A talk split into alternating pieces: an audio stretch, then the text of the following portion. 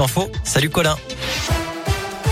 Salut Cyril, salut à tous. À la une de l'actualité aujourd'hui, après l'accident de chasse mortel dans le Cantal ce week-end, la tireuse présumée âgée de 17 ans a été mise en examen aujourd'hui pour homicide involontaire puis placée sous contrôle judiciaire.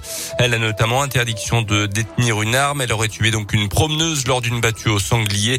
Une affaire qui a fait grand bruit et qui a fait entrer le sujet de la chasse dans la campagne présidentielle.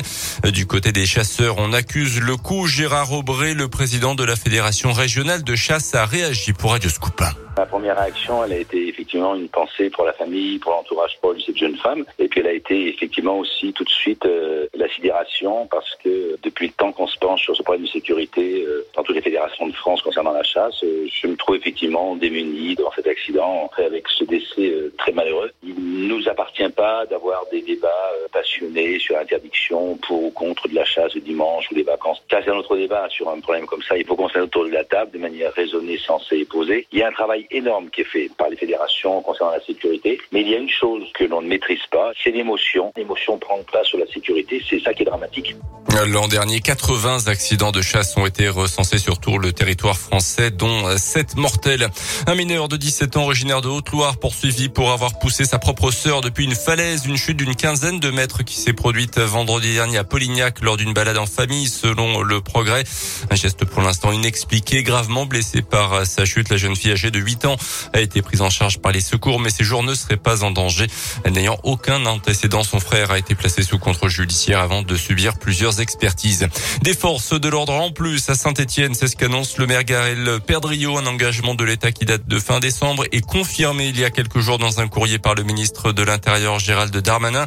En 2022, 21 gardiens de la paix supplémentaires vont donc arriver à Saint-Etienne. Les effectifs de la police de sécurité du quotidien vont passer de 15 à 25 à partir de cette année. Dans le reste de l'actu, les premières sanctions de l'Union européenne envers la Russie sont attendues en fin de journée après l'annonce hier soir par le président russe Vladimir Poutine de la, la reconnaissance de l'indépendance des deux républiques pro-russes de l'Est de l'Ukraine. L'Europe envisage notamment de cibler les banques russes et de restreindre également l'accès aux marchés financiers européens.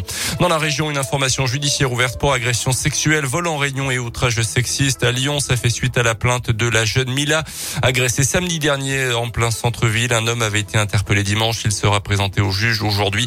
Le parquet va demander son placement en détention provisoire. Un deuxième homme est également recherché.